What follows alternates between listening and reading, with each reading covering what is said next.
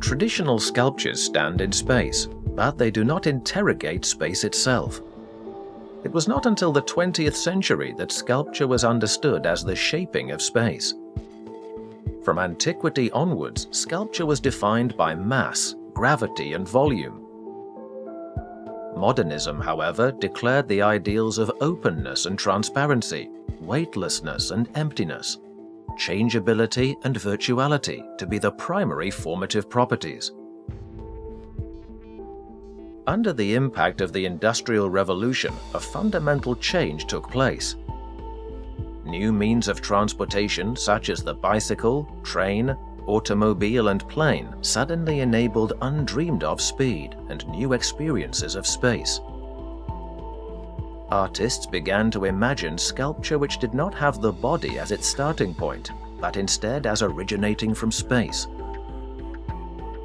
The great leap forward in development from sculpting bodies to sculpting space was not only inspired by new theories of space. Mathematical models, too, which in the 19th and 20th centuries were constructed of filigree filaments, wire, and plaster, influenced artists. The relationship between sculpture and space is especially about free spaces, hollow spaces, in-between spaces, and about mirror, light and shadow spaces, and virtual data spaces and sound spaces are also themes. The exhibition Negative Space presents over 200 groundbreaking artistic statements that develop and illustrate its underlying concept. As for instance, the installation Penetrable by Jesus Rafael Soto, the open spatial structure made of suspended fine synthetic strings is indeed penetrable and invites one to walk through it. This installation shifts the focus onto the visitor's movements. Time becomes the elementary factor. The strings that are moved outline the contours of the visitors. The artwork comes into being through the act of penetration. Flux is the title of a dynamic sculpture by Šilvinas Kempinas, in a dancing movement, two magnetic tapes float freely in ingenious balance above the pedestal.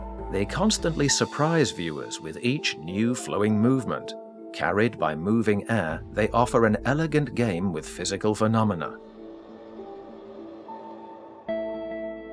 An architectonic net of strings, line segment space, was created in 2013 by Kimchi and Chips, this artist duo blurs the borders between the material and the immaterial world.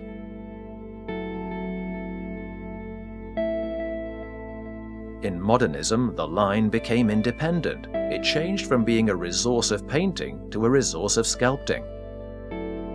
Whether as a rigid geometric shape, organically curved, or as multipartite network, as a line in space, it becomes an independent work of art.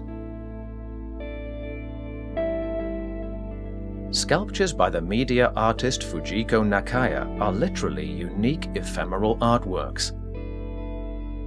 In Cloudwalk, the moving fog constantly redefines space. While doing this, it becomes increasingly transparent and less visible until ultimately it vanishes completely. 900 nozzles and environmental factors ensure that microscopically small droplets create a sculptural event a spontaneous negative sculpture.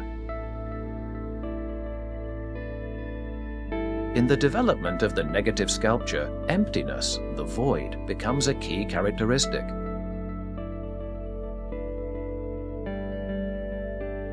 For the Belgian sculptor Georges Vantongerloo, space is the result of combining volume and void. To him, the volume and the void in space are equal.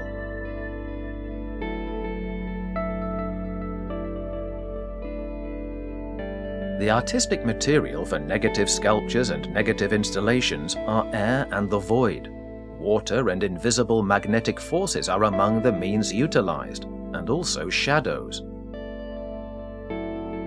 The shadow is the negative form of light. The artist Man Ray insisted that the shadow is just as important as the real object.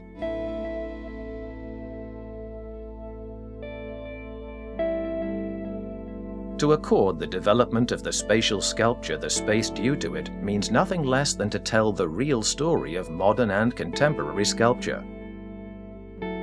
The exhibition palpably demonstrates what distinguishes sculpture of the 20th and 21st centuries from the sculptural tradition of previous centuries.